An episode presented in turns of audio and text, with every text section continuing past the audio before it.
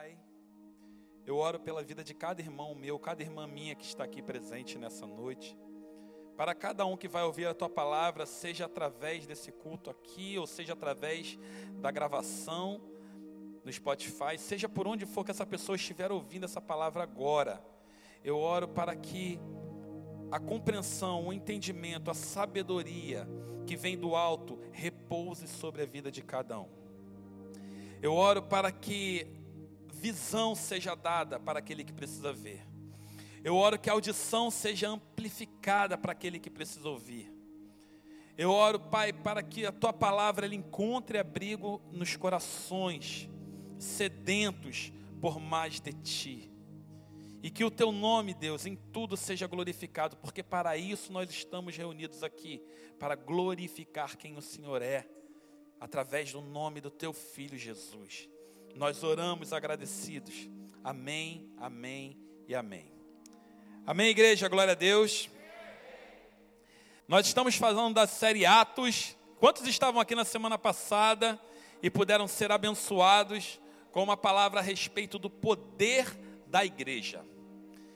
E fazendo uma breve retrospectiva, quando nós falamos a respeito do poder da igreja, nós falamos que esse poder, ele te capacita tanto para você curar, fazer milagres.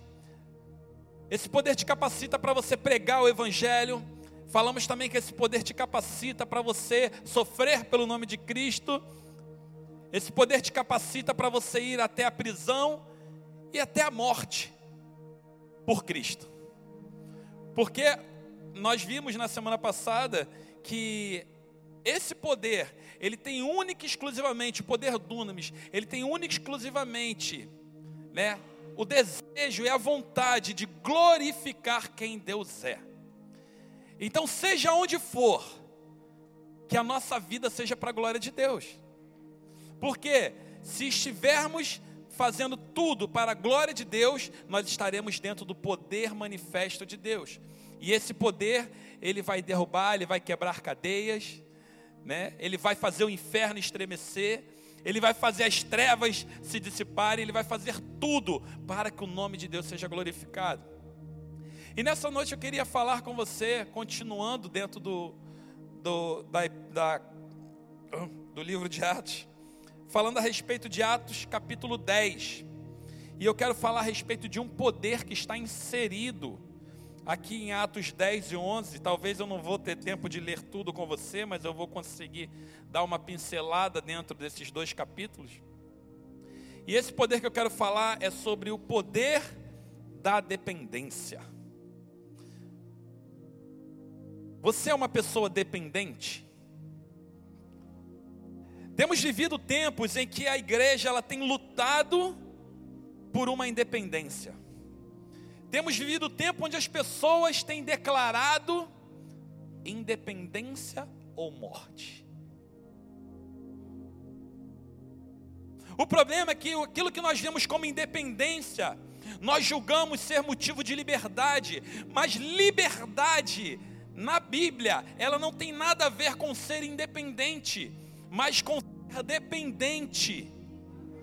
Primeiro de Deus, depois uns dos outros. Porque o Senhor não nos criou para sermos independentes. Mas, meu Deus, agora conflitou a sua cabeça, talvez, em algum ponto. Da mesma forma, como outro dia fazendo um estudo com os pastores a respeito de um livro sobre discipulado, nós lemos algo que, tipo assim, fez assim, ó, puff, na nossa cabeça. Da mesma forma como muitas vezes nós criamos um desejo de independência, nós queremos um desejo de originalidade. Seja original. Seja você mesmo. Ô oh, querido, mas eu quero te dizer uma coisa: se você for você mesmo, o inferno é o seu lugar. Mas se você for quem Cristo é, tudo será para a glória dele. Então nós não estamos em busca de originalidade. Nós não estamos em busca de independência, nós estamos em busca de sermos cópias daquele que é original desde o início, porque original é da origem. E se nós somos cópias, mas cópias daquele que é da origem, nós não precisaremos fazer esforço para ser autênticos e originais. E se nós formos dependentes daquele que é original, nós não dependeremos mais da força do nosso braço. E existe poder na dependência. O Senhor não criou o homem para ser independente. Se você for ver em Gênesis, quando ele fez Adão, ele falou assim: Olha, não é bom que o homem esteja só. Mas espera aí, pastor. Ele já tinha Deus, então ele tinha tudo. Mas Deus falou: ele precisa de mais. Olha só como é que Deus é tremendo. Ele é suficiente, ele é tudo que nós temos. Mas ele faz com que a gente entenda que também necessitamos uns dos outros.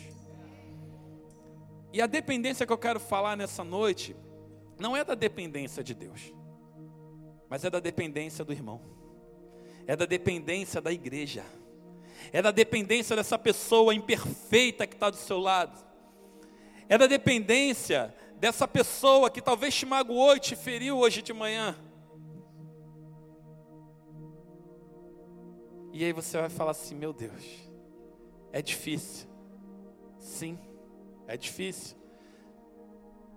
É difícil, não é fácil. Se nós ainda estivermos dependendo da nossa força. Porque para depender de Deus, só buscando dependência no próprio Deus. E ele nos ensina isso. E olha que interessante. Em Atos no capítulo 10, quando eu falei, antes disso, quando eu falei a respeito dos milagres acontecendo, eu disse também que a morte de Estevão, ela foi um um, um, um divisor para que o evangelho saísse de Jerusalém e fosse até Samaria e Judéia. Vocês lembram disso? Porque quando o Espírito Santo veio, Jesus falou: Olha, eu vou derramar poder sobre vós, para que vocês sejam minhas testemunhas, tanto em Jerusalém, como em toda a Judéia e Samaria e até os confins da terra.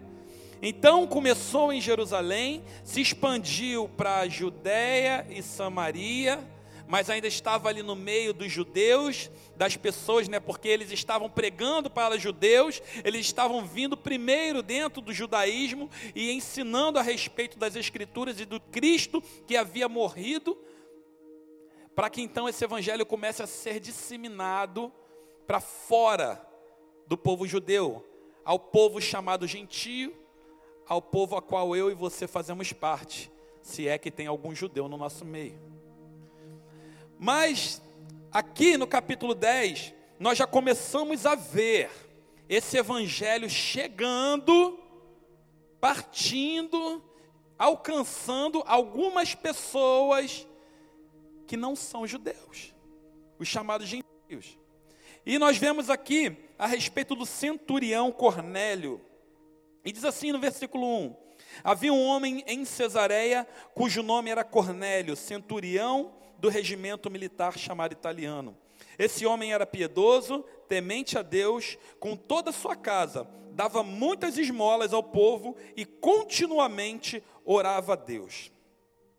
Por volta da hora nona do dia, viu claramente numa visão um anjo de Deus que se dirigia para ele e dizia: Cornélio. Fitando os olhos nele e atemorizado, perguntou: Que é, Senhor? O anjo lhe respondeu: Tuas orações e esmolas têm subido como memorial diante de Deus. Então envia agora homens a Jope, manda buscar Simão, também chamado Pedro. Ele está hospedado com um certo Simão, o curtidor de peles, cuja casa fica à beira-mar. Ele te dirá o que deves fazer. Logo que o anjo que lhe falava se retirou, Cornélio chamou dois dos seus servos e um soldado piedoso do que estavam ao seu serviço, e tendo-lhes contado tudo, enviou-os a Jope. Vamos dar uma pausa aqui. Então, Cornélio, ele era um centurião. O centurião, ele era um chefe da guarda romana que cuidava aproximadamente de 100 homens, por isso centurião. e ele, podendo em alguns casos cuidar de até mil homens, dependendo do nível de conflito que eles fossem intervir. Então ele era um homem proeminente aonde ele estava. Ele não era qualquer pessoa, mas diz que ele ele era é, é, centurião, né? E ele era piedoso, mente a Deus com toda a sua casa. E não só isso, ele dava muitas esmolas ao povo continuamente e orava a Deus. E quando o anjo apareceu a ele, o anjo disse: Olha, as tuas orações e as tuas esmolas subiram como memorial diante de Deus. Você talvez às vezes fica meio constrangido ou meio chateado, para, para alguns talvez, quando nós falamos de é, ser generoso, mas quando você é generoso e você tem um coração desprendido, eu posso te garantir, segundo a vida de Cornélio, que a sua generosidade, a sua esmola, a sua entrega, ela sobe como um memorial diante de Deus. Ele não esquece do que você está fazendo. O memorial é um lembrete,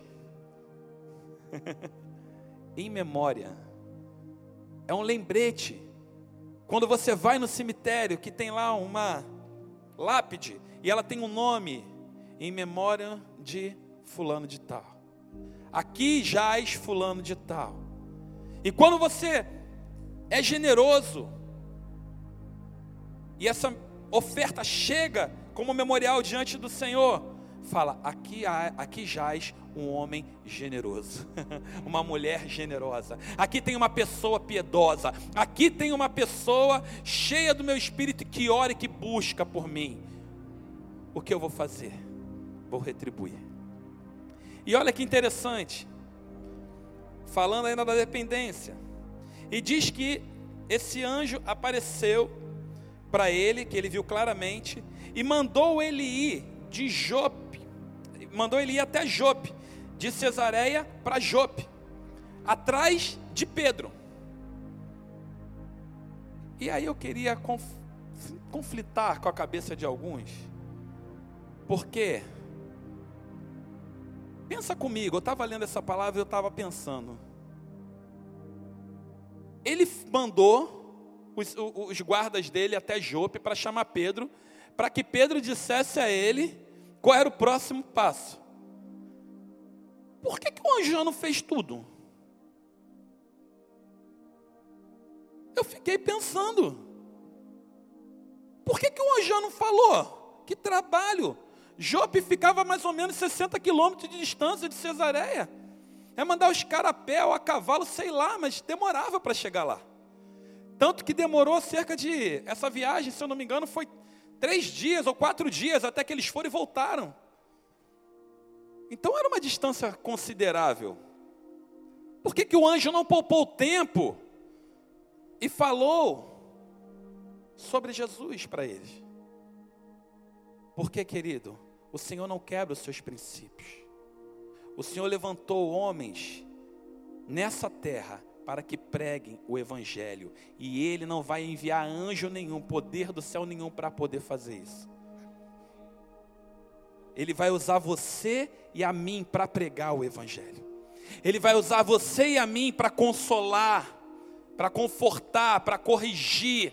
O Espírito Santo vem consola, o Espírito Santo vem corrige, o Espírito Santo vem é, converte, convence, mas ele usa a minha e a sua boca para chegar lá. Ele usa a minha e você.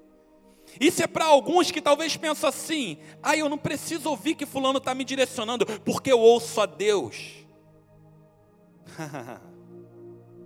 eu ouço a Deus, está aqui, ó. Deus fala diretamente comigo. Mas, querido, se fosse só assim, Deus não levantaria homens como Pedro, como apóstolo Paulo, como Tiago e João, como você como, como eu, para poder declarar a sua palavra. Os anjos, eles são mensageiros do Senhor, eles podem trazer qualquer coisa para a sua vida. Mas eles nunca vão pregar o evangelho para você e te convencer de nada, porque esse papel é do Espírito Santo e ele usa a sua boca para declarar. Por isso, quando nós vemos a palavra de Deus, ele diz, ele no comissionamento: "Ide por todo mundo e pregai o evangelho a toda criatura". Aquele que crer e for batizado será salvo, aquele que não crer será condenado. Em Romanos declara que como são belos os pés daqueles que anunciam as boas novas. A beleza, Deus se agrada, Ele levantou você e a mim para anunciar as boas novas e também para receber as boas novas.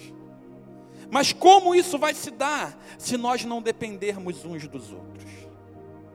Como isso vai acontecer se nós andarmos na nossa suficiência, no nosso conhecimento, apenas naquela nossa busca e esquecemos de que Deus opera também através da vida do outro na minha vida?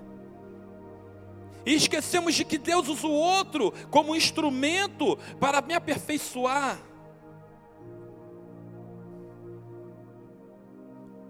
E ele continua aqui, então manda lá chamar Pedro em Jope. E foi Pedro, e aí, né, Deus ele é perfeito, olha só. Ele vai falar isso com, com Cornélio. E aí vai Pedro, o anjo, e fala com Pedro também. E aí vai lá.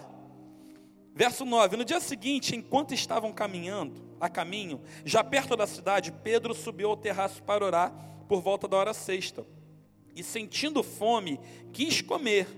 Enquanto lhe preparavam comida, sobreveio-lhe uma visão. E viu o céu aberto e um objeto descendo como se fosse um grande lençol, baixado pelas quatro pontas sobre a terra. Nele havia todo tipo de quadrúpedes, animais que rastejam pela terra e aves do céu. E uma voz lhe disse: Levanta-te, Pedro, mata e come. Mas Pedro respondeu: De modo nenhum, Senhor, porque nunca comi algo profano ou impuro. Meu Deus! A voz de Deus vira para Pedro e fala: Mata e come. Ele fala: De modo nenhum, eu sei melhor do que você. Quantas vezes eu e você sabemos mais do que Deus ou sabemos mais do que os outros? Não, Deus, pelo, pelo teu amor. Meu Deus, pelo teu amor, não faz figurinha disso.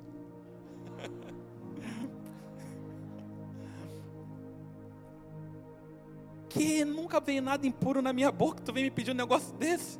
O Senhor mesmo que proibiu. Você lembra?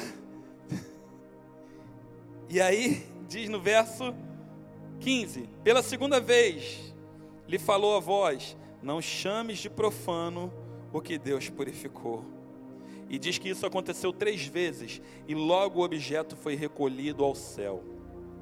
Enquanto Pedro, perplexo, refletia sobre o que seria a visão que tivera, os homens enviados por Cornélio, tendo perguntado pela casa de Simão, pararam à porta e, chamando, perguntaram se ali estava hospedado Simão, também chamado Pedro.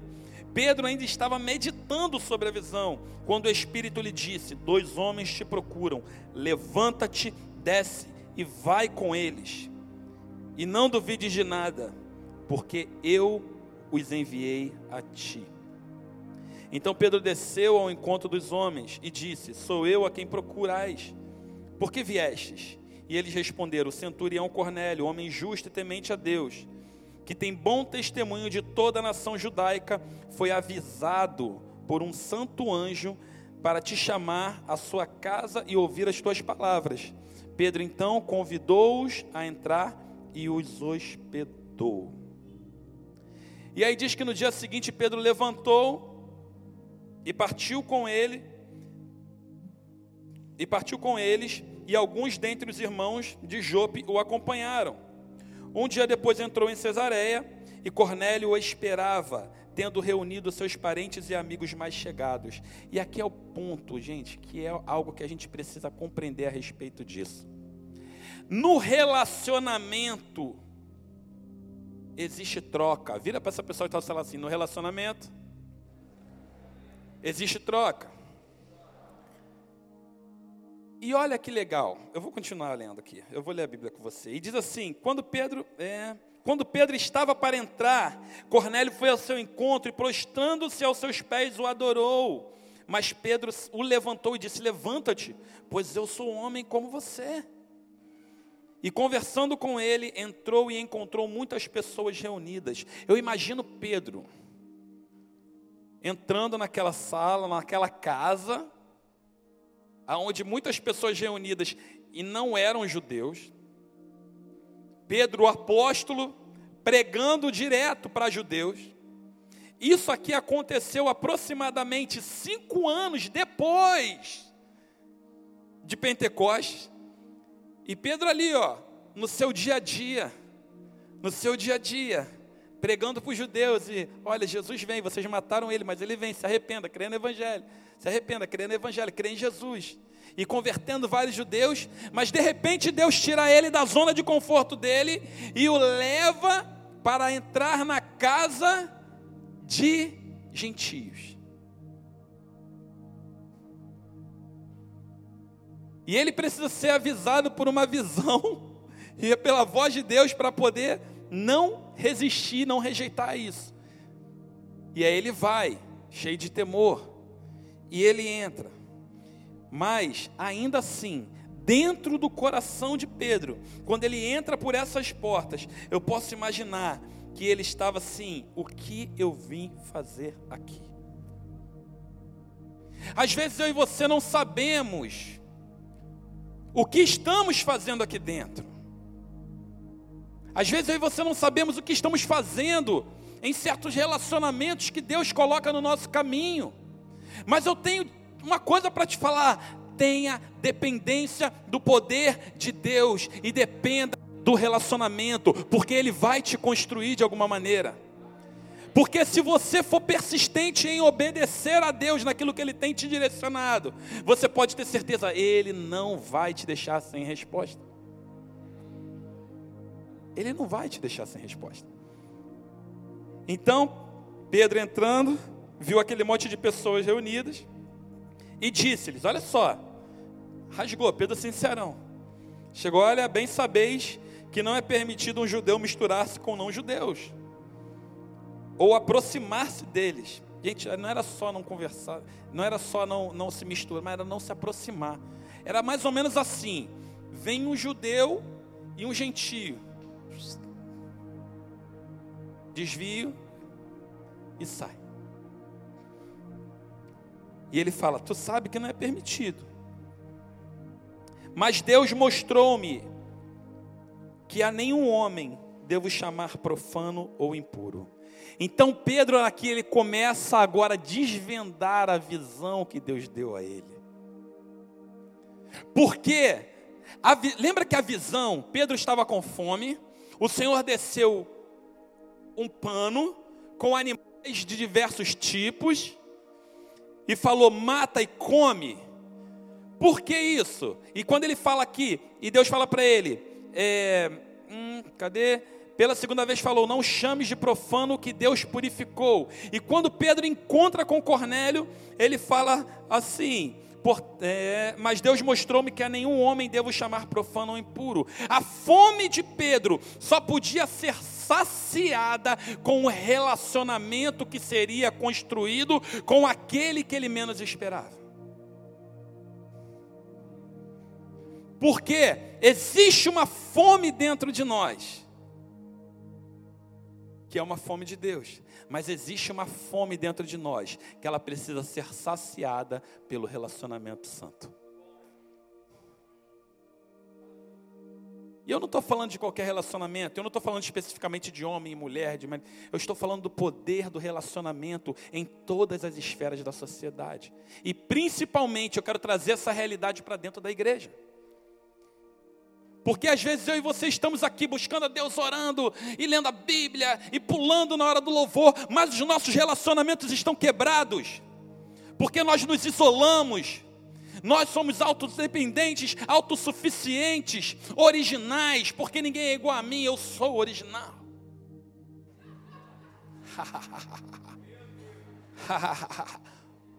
o último que tentou originalizar alguma coisa. Chama-se Satanás. Eu sei que.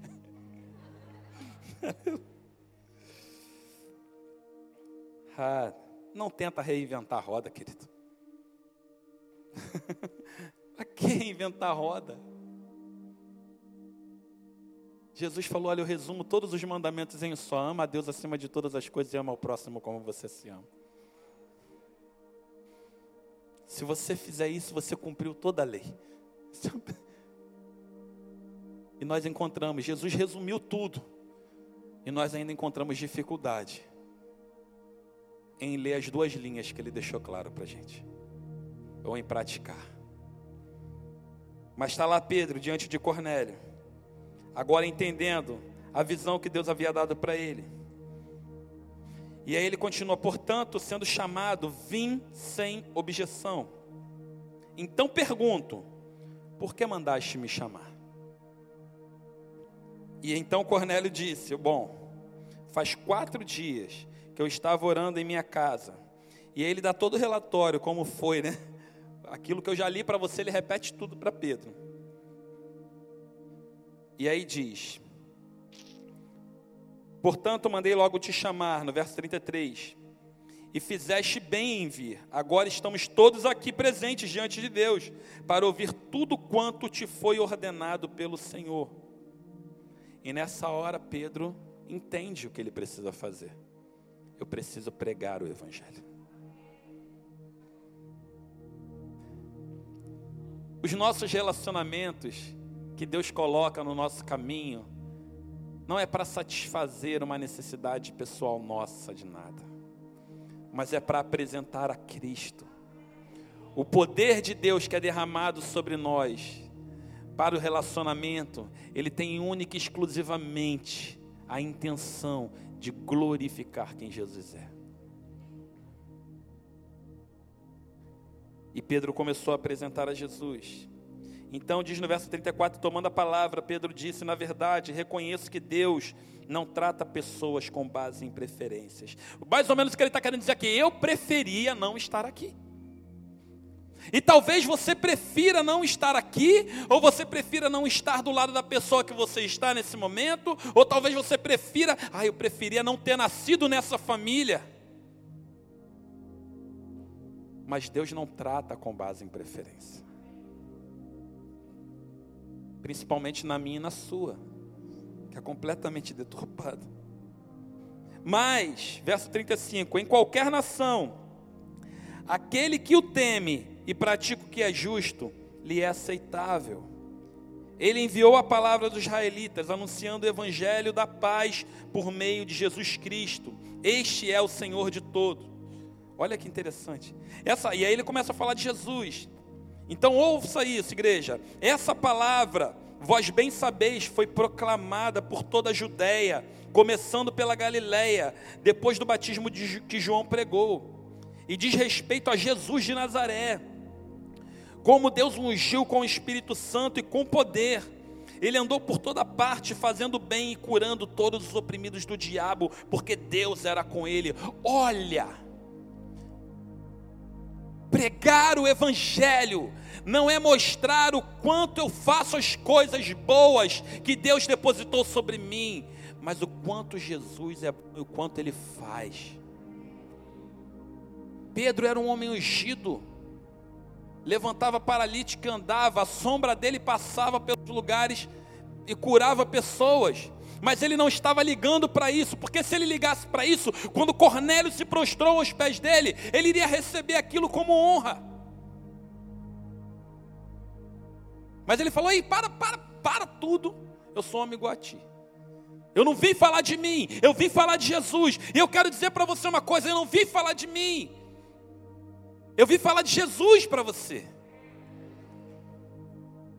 Jesus, ele é real. Ele não é uma história de ficção.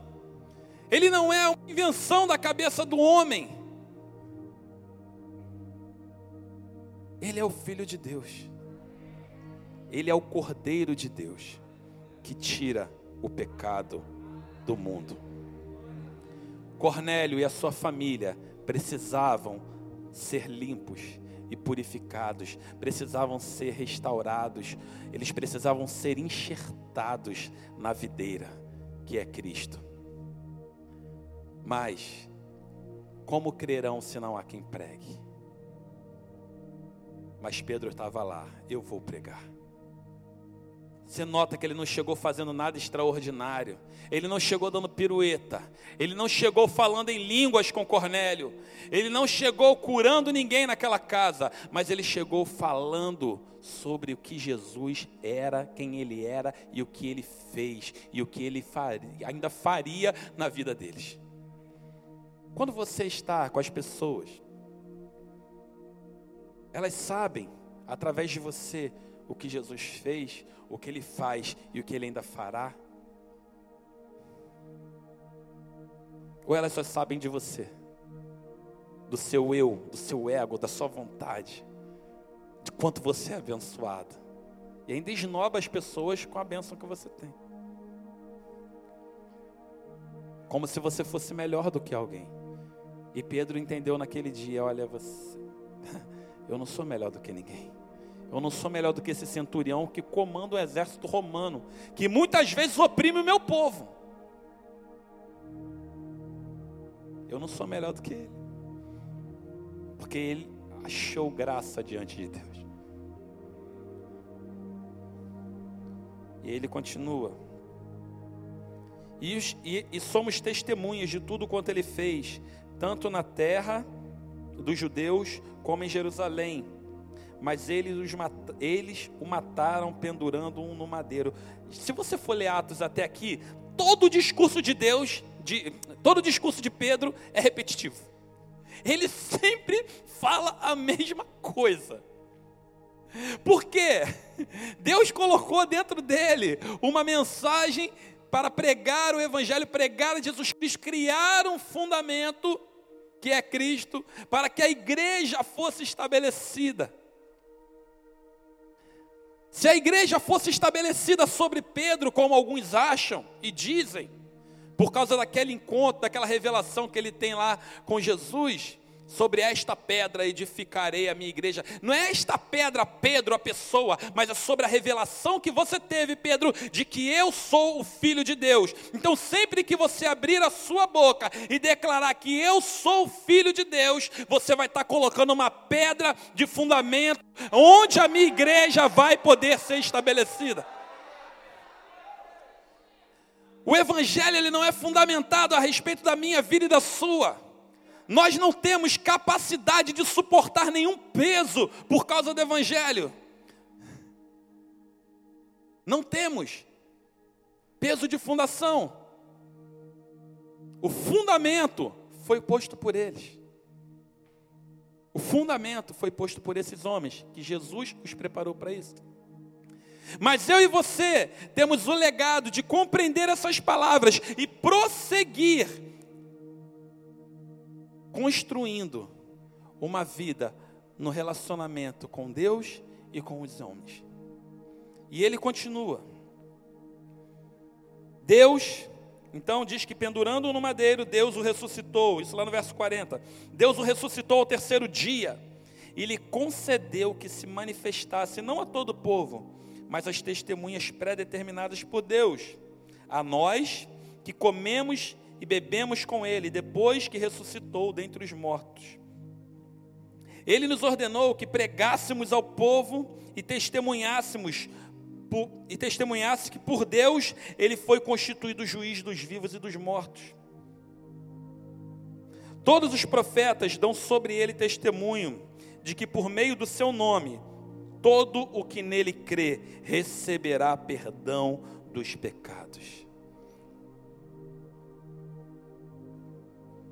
Só Jesus tem poder para perdoar o seu pecado, para te libertar, para tirar o teu pecado. Ah, mas com isso nós não devemos perdoar os pecados dos outros, que só Jesus perdoa? Não, de maneira alguma, porque a palavra de Deus diz através da, própria, da boca do próprio Jesus: perdoe as dívidas que vocês têm contra os outros. Porque se vocês não perdoarem, tão pouco o Pai vos perdoará. Porque tudo que Jesus fez nessa terra foi dar para nós um caminho para que nós não fôssemos originais, mas para que nós fôssemos exatamente como Ele era nessa terra, dependendo única e exclusivamente do que Ele fez. Então vira para essa pessoa que está do seu lado e fala assim, imitão. fala assim, seja um imitador de Cristo. Aí vira, pô, tem certeza? Ou aí apertou o negócio, hein? Que aí você começa a ver tudo que Jesus passou, e você não sabe se você quer imitar. Porque se você não, se você não quer, se você quer o benefício de andar com Jesus, mas você não quer carregar a cruz, querido, eu quero te dizer uma coisa: o benefício está além da cruz. o benefício está além da cruz.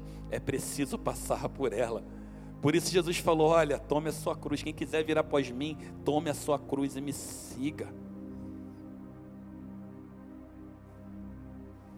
Amém. Vamos continuar. Então ele nos ordenou que pregássemos ao povo, amém. Vamos lá, já li essa parte. Por meio do seu nome, todo que nele crê receberá perdão dos pecados. Verso 44. Enquanto Pedro dizia essas coisas, o Espírito Santo desceu sobre todos os que ouviam a palavra, os crentes que eram da circuncisão, todos os que tinham vindo com Pedro, admiraram-se de que o dom do Espírito Santo também fosse derramado sobre os gentios, porque os ouviam falar em línguas e engrandecer a Deus. Então Pedro disse: Será que alguém lhes pode recusar a água?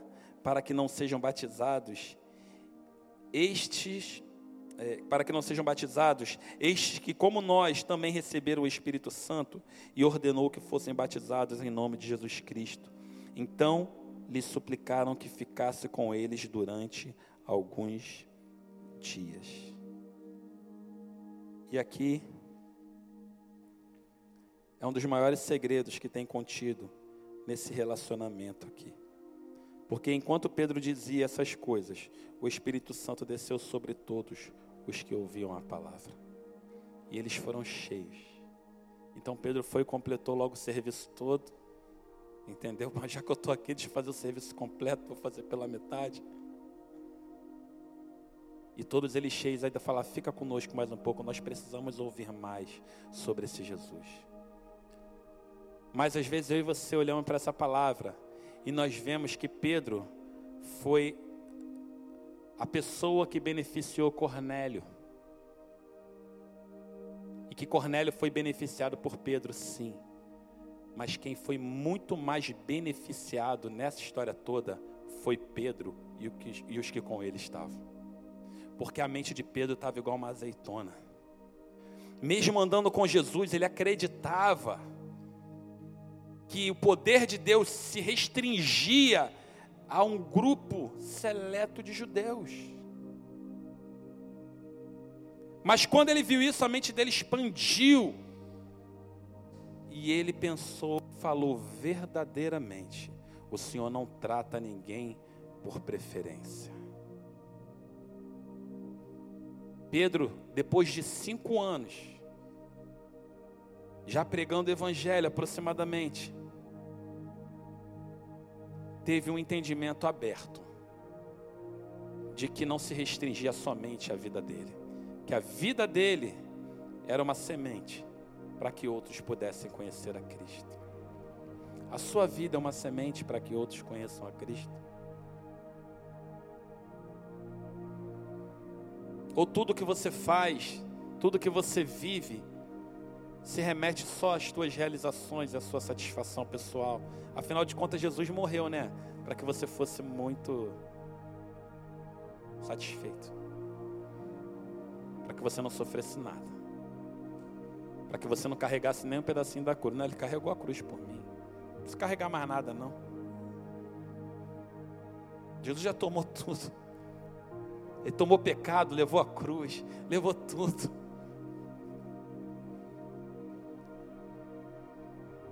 A minha vida, a sua vida, E se tudo que nós estamos fazendo não é para a glória de Deus, é para a sua glória. E a palavra de Deus diz que a glória, Deus não divide a glória dele com ninguém, nem com você e nem comigo. Por isso nós às vezes nos encontramos em situação de dependência total de Deus e não entendemos. Mas porque sim, somos dependentes e precisamos completamente dele. Mas também não é só isso, precisamos saber que dependemos uns dos outros, porque Cornélio dependia de Pedro, mas Pedro também dependia de Cornélio. Por quê? Talvez você não entenda, mas se você continuar lendo aqui para frente, Pedro ele volta para Jerusalém, lá no capítulo 11, e ele vai se justificar para a igreja, e ele conta para eles, tintim por tintim, do que nós lemos no capítulo 10 sem tirar nem pôr, ele conta tudo do jeitinho que foi. Porque ele, cara, eu preciso dar uma justificativa para esse, esse povo. Não é, não é como a gente pensava, somente. Ei, eu e você precisamos abrir no nosso entendimento, abrir na nossa mente, para que não é só como a gente pensa. Existe um mundo fora de você. Se o único mundo que você consegue enxergar é o seu, você vai ser enterrado dentro dele. Você vai ser consumido por ele. E eu quero finalizar com isso. João capítulo 15.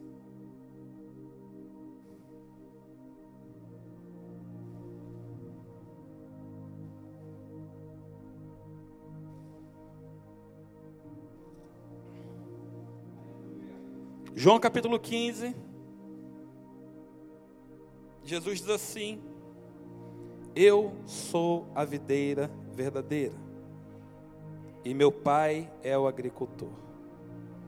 Todo ramo que está em mim e não dá fruto, ele o corta.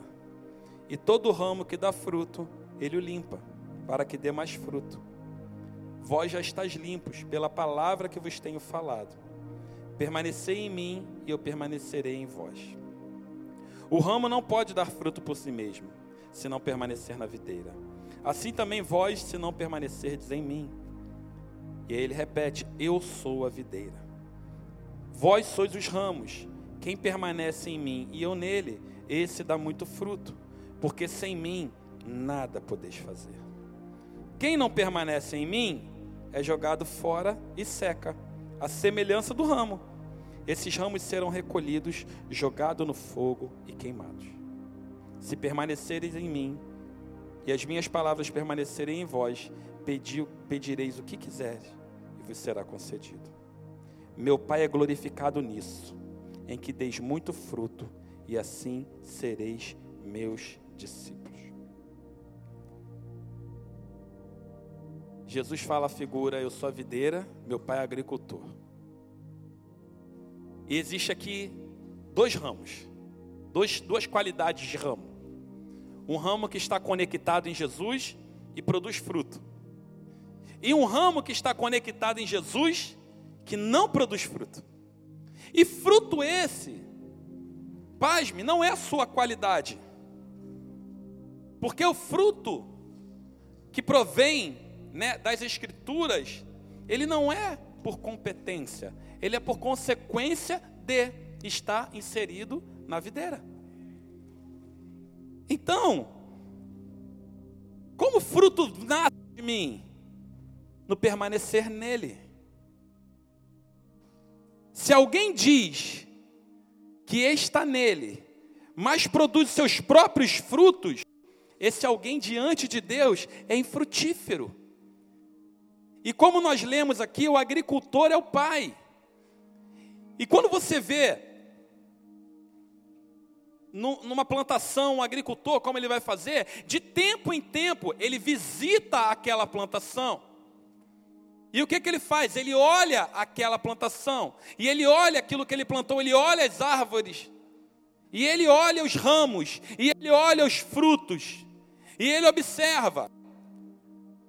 Todo ramo que está em mim, que está na videira e dá fruto, ele vai e começa a fazer uma limpezinha. Ou é aquele momento que dói, que tira, mexe na nossa zona de conforto. né? Aonde tipo assim, poxa, eu preciso perdoar aquela pessoa que eu não perdoei. Eu preciso pedir perdão para aquele que eu magoei. Eu preciso, né, me, me, me, eu preciso permanecer o quê? Inserido na fonte que é Jesus. Porque sem Ele eu não vou ser capaz de produzir nada, porque não sou eu, não vem de mim, vem dele. Não é justiça própria, é justiça dele. Mas aí não, eu insisto em fazer as coisas que glorificam quem eu sou. E eu às vezes estou conectado na videira, querendo produzir meus próprios frutos por minha própria manifestação, por minha própria glória. Se você é assim, eu te garanto a noite de te arrepender, de se arrepender. Aproveita hoje para se arrepender. Porque a única forma de você dar mais fruto, e fruto esse que permanece, porque ele diz: se permaneceres em mim, as minhas palavras em vós, pedirei o que quiser e vos será concedido. Meu Pai é glorificado nisso, que deis muito fruto. Só tem uma forma de glorificar a Deus, é permanecendo em Jesus, não é construindo coisas no seu próprio nome, não é fazendo coisas para você que engrandeça o teu nome. O que glorifica a Deus é estar conectado em Jesus. É estar nele, somente nele. Porque dele, por ele, para ele são todas as coisas. E de tempo em tempo o agricultor vai lá e visita o seu pomar. E aí, ele olha a árvore. Eu queria uma árvore aqui. Pode ir tocando baixinho. Eu queria uma árvore aqui. Vem cá, você é uma árvore perfeita, Dani. Vem cá. Muito tempo que eu não faço isso. Da última foi o Nando que foi a árvore. Muito frutífera. Vai, abre assim, vai. E, Daniel San, vai. Faz assim. Faz isso, assim. Isso assim. Não, estou brincando, pode baixar a perna. E aí o agricultor chega, de tempo em tempo, e ele olha, ó, esse ramo aqui, ó, tá dando fruto, pera aí. Aí ele pega lá o cortador de unha e começa a parar a unha, né? Isso fala de relacionamento de Deus com, com o ramo, que coisa linda. Aí ele olha aqui, vai ajustando. Aí ele vê aqui, não. Esse ramo aqui não está produzindo fruto. Espera aí, porque se eu permitir que esse ramo seco continue conectado a essa videira, ele vai atrapalhar o crescimento desse que está frutificando. Ei.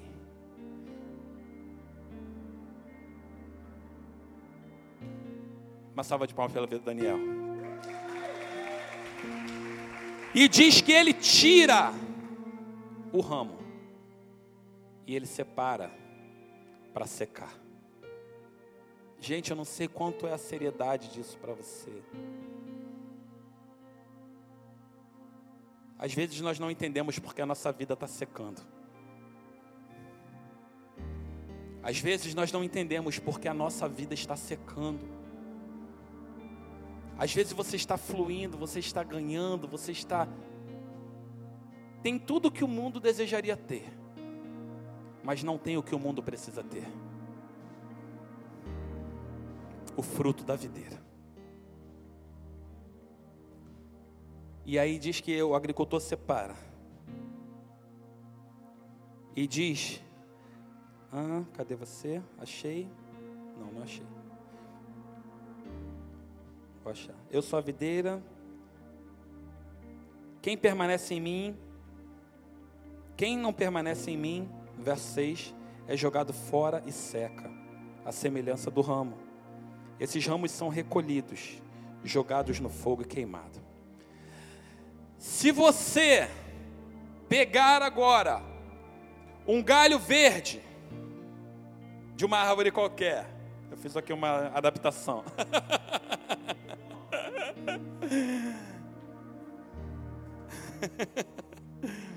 Só que não, porque é um galho seco, né, na, na música. Mas essa, mas se você pegar um galho verde e você tentar tacar fogo nesse galho verde, o que que vai acontecer? Ele vai pegar fogo? Sim ou não? Não pega fogo. Ele não vai pegar fogo porque ele está verde. Ele precisa secar para queimar. E quando o agricultor pega e separa, Ele separa para secar. Para no tempo que Cristo voltar, aquele que crê e for batizado será salvo. Aquele que não crê, aquele que não conectado, aquele que não estiver permanecendo na videira, aquele que buscar dar fruto por si próprio, aquele que buscar sua própria satisfação e realização, aquele que não souber se reconciliar, aquele que não desfrutar do poder, né, da dependência de Deus e dos irmãos, que não aprender a desfrutar da dependência da igreja, esse glorificará a Deus, sabe que? Sendo fogueira, fogueira, para poder ser luz para aqueles que serão glorificados com Cristo. Eu oro que você não seja essa pessoa, querido. Porque ainda há tempo para você que Deus não desistiu de você. Feche os teus olhos.